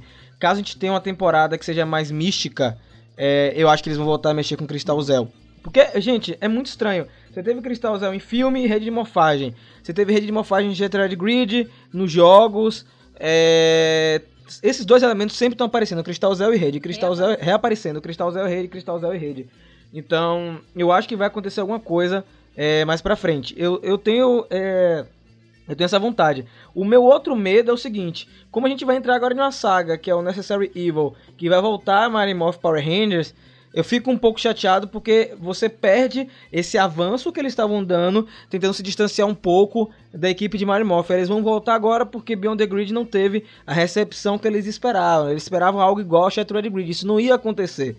É, eles vão voltar agora pra, pra Mary Morphin pra mostrar o que aconteceu com a equipe depois do ataque de Lord Draco. Eu torço de verdade que o Ryan Parrott, que escreve Mary Morphin, que escreve o Google Power Rangers, que é um cara super competente, ele, ele olha, pô, teve muita coisa legal em Beyond the Grid, vamos dar continuidade ao que foi mostrado aqui, vamos botar ele, é, one shots ou mostrar Sim. elementos do próprio Beyond the Grid dentro do Necessary Evil. Eu torço muito que isso aconteça. Ah, sabe como seria legal? A gente ver como tá, como tá o dia a dia desses Rangers que participaram desses eventos. Porque ao final a gente vê que. Eu não sei se é a. Agora não vou lembrar direito se é a Ranger Slayer ou se é o Andros falando, se perguntando assim: a gente vai lembrar do que aconteceu? E a, a- fica É em Slayer. aberto, é Slayer, né? E fica em aberto se eles vão lembrar ou não. Mas eu, eu ia achar muito paia se não, eles não lembrassem. Eu queria que, beleza, isso aconteceu, isso tá na cabeça deles, como eles vão trabalhar todo esse, esse essa enxurrada de informação na vida deles. Ou, por exemplo, como a Tânia vai lidar, tipo, a Tânia e o Mike vão lidar com esse relacionamento maluco que começou a nascer é, nessa, nessa história e não teve fim direito, entendeu? Momento teoria. E se, depois dessa saga, é, como o Rafa comentou, algum escritor aí, quem sabe o Ryan Parrott, que tá envolvido até o último fio de cabelo nessas loucuras sendo feitas em Power Rangers, ele não olha e fala assim, cara, é, ficou, eu acho pelo menos, ficou uma abertura aí em Beyond the Grid, é, no final, né, que a Ari fica com o Solarix, e agora o universo delas, depois de. Ah, gente, enfim, deixa antes de eu continuar, né?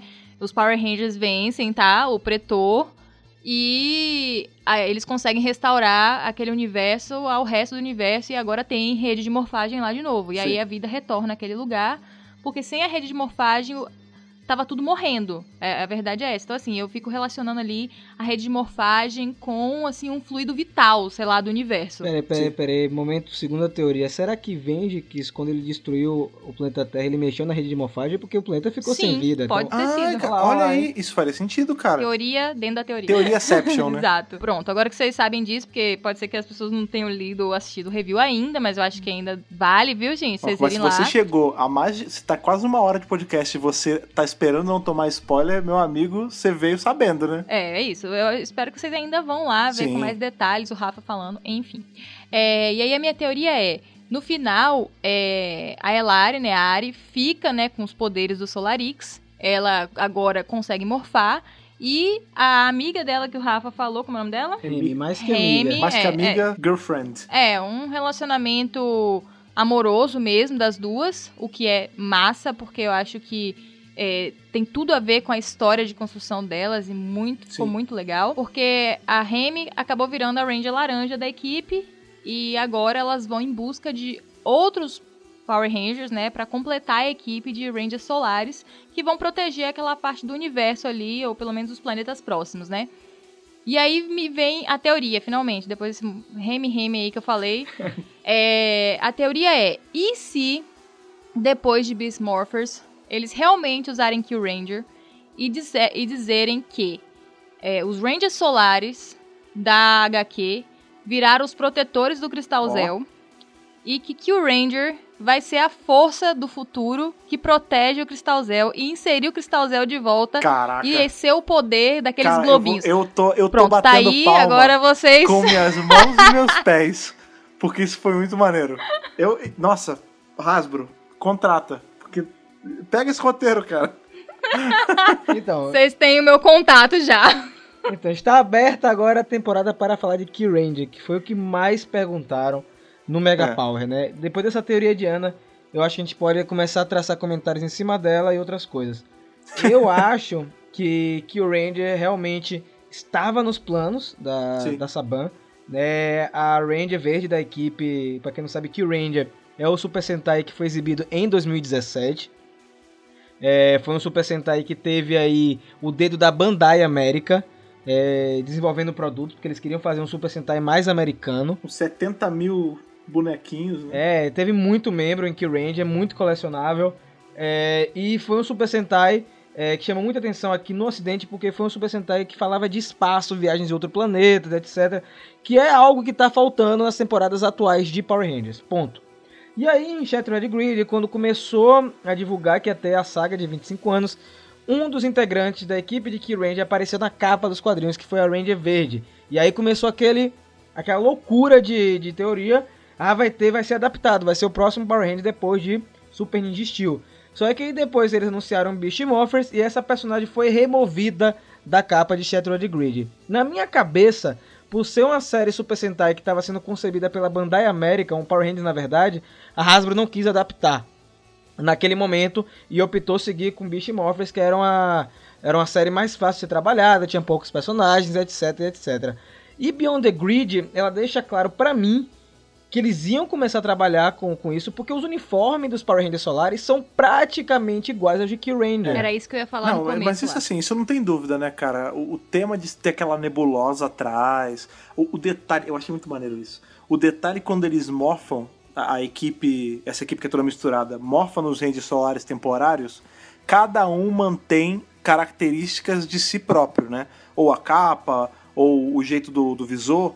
E isso é muito Key Ranger, porque em Key Ranger, tipo, o lobo morfava peludo, o outro tinha um bico de, de beija-flor, tipo, cada um era de um jeito. É muito uma, uma ode, né? Olha aí a teoria se É, complementando. E como, e como o quadrinho já estava pronto, o Beyond the Grid, eles tiveram que lançar, cara, porque refazer uma história em quadrinho é muito complicado, tem uma série de licenças aí, e como a série não havia sido gravada, era muito mais fácil trocar. Quem sabe a Hasbro não olhou e falou assim: hum, que tal a gente dar ao público o que eles querem, né? Com Beast Morphers e GoBust e a gente segurar esse Kill Ranger aí, esperar Beyond the Grid e depois lançar com tudo esse lance aí e pegar todo mundo de surpresa. Então, eu vou falar, isso é o lance que a Hasbro faz, que eu até comentei acho na última edição. Ela pega esse, o limão que a vida dá pra ela e sempre faz uma baita de uma limonada, cara. Porque é sempre assim, tipo, isso claramente era um plano que tava pra se concretizar, teve a venda e eles tiveram que fazer as pressas. Mas eu vou além. Que bom que foi assim. Porque se a gente tivesse tido Kill Ranger direto, a gente não teria toda essa pré-história com o Solar Ranger. Eles iam só socar os Kill Ranger lá e acabou.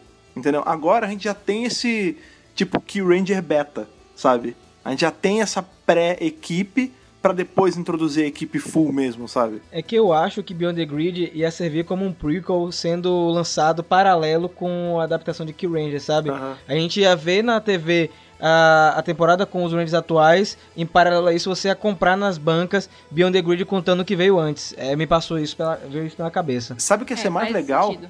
Se quando a gente tivesse Kill Ranger sendo adaptado, eles não só falassem dos Rangers Solares, mas tivesse a Ari e a Remy na equipe. Caraca, velho. Imagina, Nossa. porque não é difícil você pegar duas atrizes, a, a Remy você pega qualquer atriz e faz uma maquiagem estilo Nebula de Guardiões da Galáxia. E a, a Ari é só você pegar uma atriz negra jovem, você pode até botar uma mais velha, né, porque a gente pode entender que passou um, um bom tempo. E aí você bota já elas com os uniformes de Ranger. E aí você justifica que os uniformes solares eram tipo uma coisa muito rudimentar, não tinha nem morfador, não tinha, eles não tinham ainda o jeito certo de cada, cada um ser de um jeitinho diferente. Cara, dá, dá muito pra fazer isso e seria uma boa ponte das duas mídias. A outra coisa que também deixa muito claro, gente, que aí é o grande batendo martelo, é que a Saban registrou a marca Key Ranger, que inspirou, né? Inspirou aí, mas você não pode registrar porque ainda fica sobre o guarda-chuva aí é, da Hasbro. Sim. E eles registraram a marca Key Ranger, eu acho que eles estavam segurando já fazer essa adaptação. Então, é todos, o, todos os indicativos estão aí que ia ser adaptado. Resta saber se a Hasbro vai ter algum interesse em dar continuidade a essa ideia. Seria muito massa porque eu acho que é, tá faltando é, esse lance meio SPD, né? De Sim. você ter um negócio interracial. Eu acho muito legal isso. A gente tava revendo os finais pra gravar um vídeo e no momento, assim, nos últimos episódios, tem, um, tem uma hora que aparecem os generais da SPD. E eu, assim, eu tenho uma memória meio ruim, então eu não lembrava desse momento do episódio. E eles eram praticamente todos alienígenas.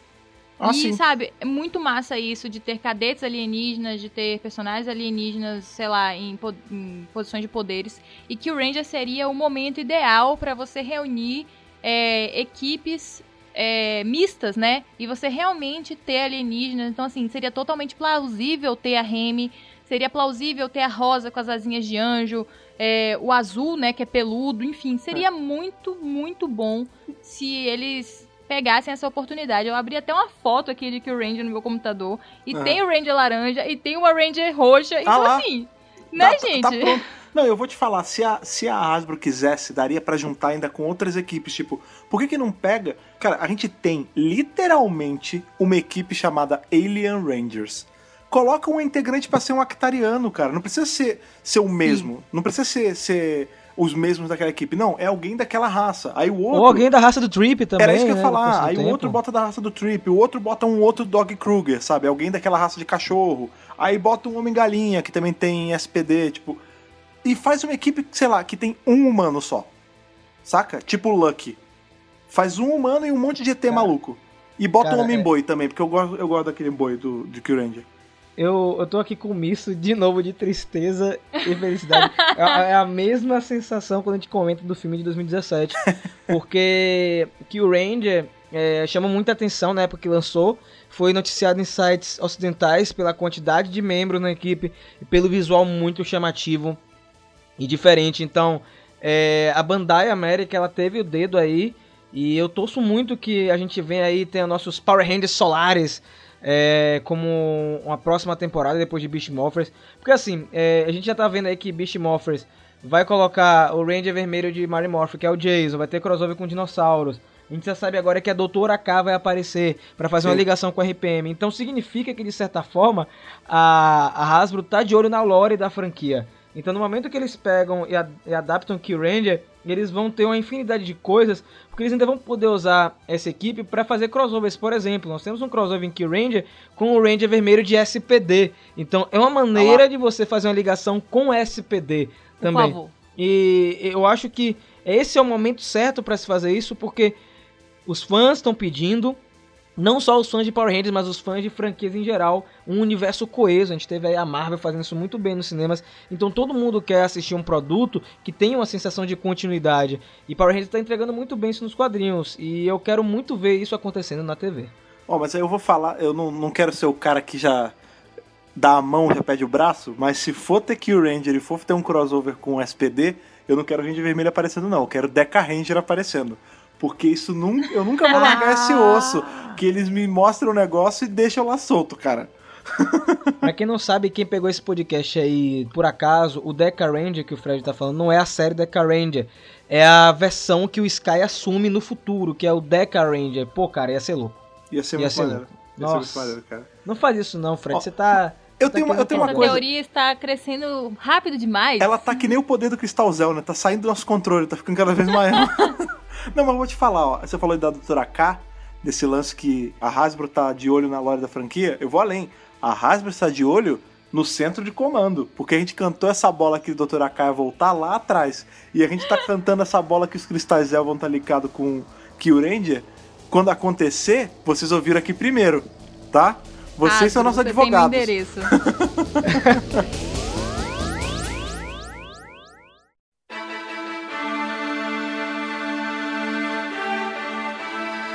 Agora, pra finalizar aí nosso bate-papo, que tá muito bom hoje, a gente nem viu Sim. o tempo passar. Verdade. É, qual o legado que Beyond the Grid deixa para Power Rangers? Assim, bem resumido, que a gente já comentou bastante coisa, mas bem resumido. O que, é que você acha, Ana? Ele abriu uma porta aí gigante pra você unir os universos da série e do quadrinho de vez, assim, bem diretamente, sem referenciazinhas nem nada. Eu acho que é a chance que eles têm aí de trabalhar com uma temporada que seria difícil de adaptar, né? Isso foi sempre um argumento que eu utilizei é, sobre Kill Ranger e que agora eu tô desdizendo depois de ler Beyond the Grid. Então, olha só, ler uma saga nos quadrinhos me fez mudar o que eu achava de uma possível adaptação para Power Rangers. Então eu acho agora que não só é possível, como eles precisam fazer. Por favor. Porque faz todo sentido é, eles usarem essa, essa temporada agora para construir um Power Rangers diferente, é, ligado com o lore original, né? Porque se a Hasbro tá dando ok ali pra Boom continuar, é porque tá dentro do cânone, tá tudo ok, tá, a gente tá gostando, estamos cientes. Então, assim, chances. As chances estão na mesa, né? Vamos ver como é que eles vão usar isso. As minhas esperanças são altas, porque eu realmente me surpreendi muito com Beast Morphers. Eu acho que eles foram, assim, é, muito felizes, surpreenderam o fandom, acho que ninguém estava esperando, e eu acho que eles podem fazer isso mais uma vez, agora utilizando Beyond the Grid e Kill Ranger. É, o Beyond the Grid pra mim, o que marcou mais assim, tipo, tudo, tirando o que abriu, escancarou os portões da, das nossas expectativas, né, como vocês aí em casa já devem ter notado, mas eu acho que o que marcou bastante foi o lance da liberdade criativa. A gente teve aí uma saga inteira que a gente pode justificar que ela não foi tão grandiosa quanto a anterior, como eu já falei, mas ela se sustentou total e completamente em cima da história de uma equipe exclusiva, de uma equipe que não tem, por mais que seja parecido com Kill Ranger, por mais que esteja dando essa, toda essa base para teorizar, não existe esse design em Sentai nenhum e ele é 100% criado pro quadrinho e, é- e a trama se sustentou em cima da história desses personagens. E a gente se importou com esses personagens. Então acho que assim, Beyond the Grid serviu pra marcar pra todo mundo do tipo, ó, amanhã depois, se a gente Boom Studios ou se a gente Hasbro quiser fazer uma ou uma temporada ou um, spin-off de quadrinho com uma equipe completamente do zero, funciona. Entendeu? E eu acho que de longe isso foi a coisa mais importante assim, para mim, tirando também a levantada aí de nossas expectativas, óbvio. É, Beyond the Grid pra mim vai ficar marcado por ser algo assim completamente fora da caixa, como vocês comentaram. Acho que não tem nem muito pra acrescentar. Foi uma saga aí que no começo é, eu fiquei meio desacreditado e tal, mas ela ganhou corpo, ela ficou muito mais interessante e ela, ela finaliza justamente com esse papel aí de ser algo diferente, algo que não dependeu de material japonês. Essa foi a expertise aí da equipe da Boom. Parabéns aí a Margaret Bennett que Boa. escreveu a história, né? O Simone de Mel que deu vida ao que ela estava pensando. É, ele, inclusive, o Simone de Mel é apaixonado pela criação do uniforme da Ranger Solar. Maneiro. Ele, inclusive, encomendou um capacete aí com um cosplayer e é, ganhou de presente, se eu não me engano. Então, a equipe envolvida tá de parabéns, a Hasbro, a Saban, né? Porque isso foi concebido na época da Saban. Então, vamos torcer aí que é, tudo que foi mostrado é, nessa, nessa saga, nesse arco, seja aproveitado de alguma forma na série de TV, porque é, apesar de serem poucas edições, ela é muito rica em conteúdo.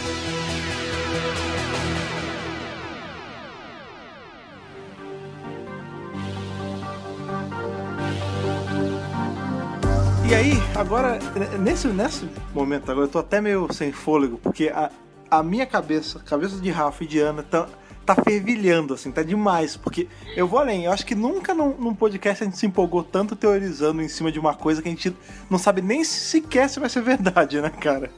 Mas enquanto a gente resfria os motores, enquanto a gente dá uma acalmada no cérebro, a gente levanta a bola pra vocês, queridos ouvintes, que estão aí com a gente mais essa semana. Como vocês estão depois de toda essa isso que a gente jogou em vocês de teoria e como vocês estão depois do fim de mais essa saga?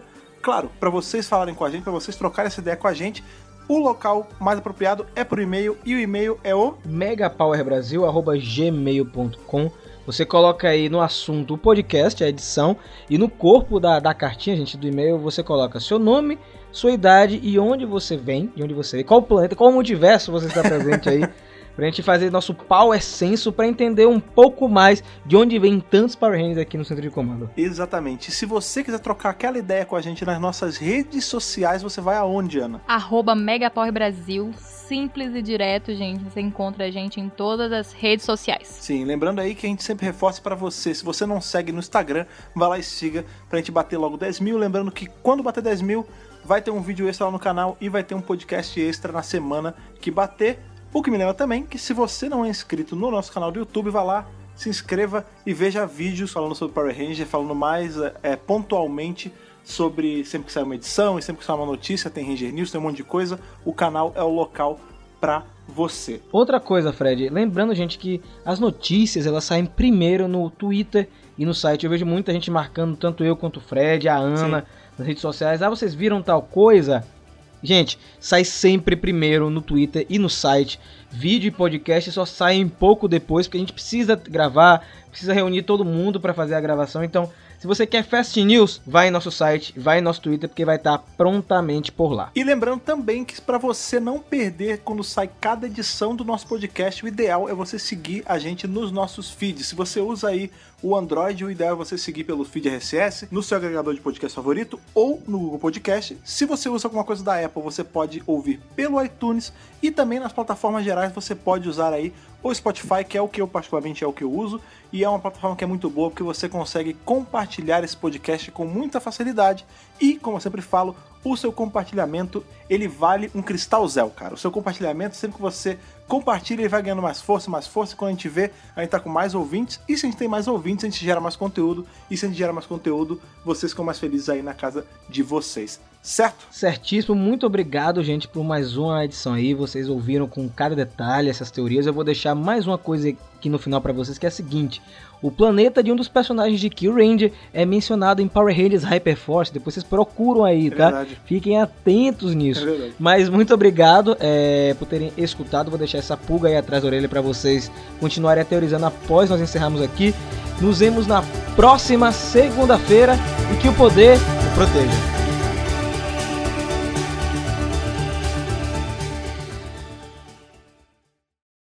Olha, eu vou fazer, eu vou antes, agora se você chegou aqui nesse, nessa cena pós-crédito, você é um felizado, mas olha, nós três aqui estamos, a gente devia ter vergonha, porque a gente esqueceu de falar que o TJ tava na frente da esquadrilha lá no- na hora do espaço, que tá mó tiroteio e quem tá na frente é o TJ, cara. Não é qualquer um. Não é qualquer um. E aí o Andros fala: "TJ, que saudade tava de você". E a gente não comentou isso. Shame on Não. us.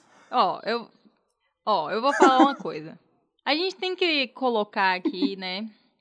Já né, um fato, né? Que quando o Andros está presente na história, geralmente Quem salva a pele? o líder da equipe está presente também, né? Pra poder dar uma balanceada. Porque se a gente sabe que o Andros não é capaz ali de, de entregar uma full liderança. Então, o TJ ali, mesmo sem transformar, o que eu acho que deveria ter sido ao contrário, né? Eu acho que, por exemplo, eles poderiam ter deixado a Carone e o TJ transformando e o Andros não, porque eu acho que ele Podia ser atrapalharia TJ menos. de tubo. E a equipe ganharia a, é, a equipe ganharia mais, né, com o TJ É verdade. transformado. Mas como eles precisavam de um vermelho, né, enfim. Podia usar o TJ de tubo. É, realmente aí. E ele, apre- ele aparece aí em outros momentos também no quadrinho, dando umas mens- falando umas coisas aí, dando umas lições de moral bacana. Somos todos TJ. Somos Somos, todos todos TJ. TJ. Então, realmente, me desculpem, caros ouvintes, que eu não lembrava. Inclusive. Realmente foi um momento importante. É porque gente- eu pensei que a gente não ia comentar do Deus, porque a gente vai ter uma edição só pro É verdade, Deus TJ, verdade. tá?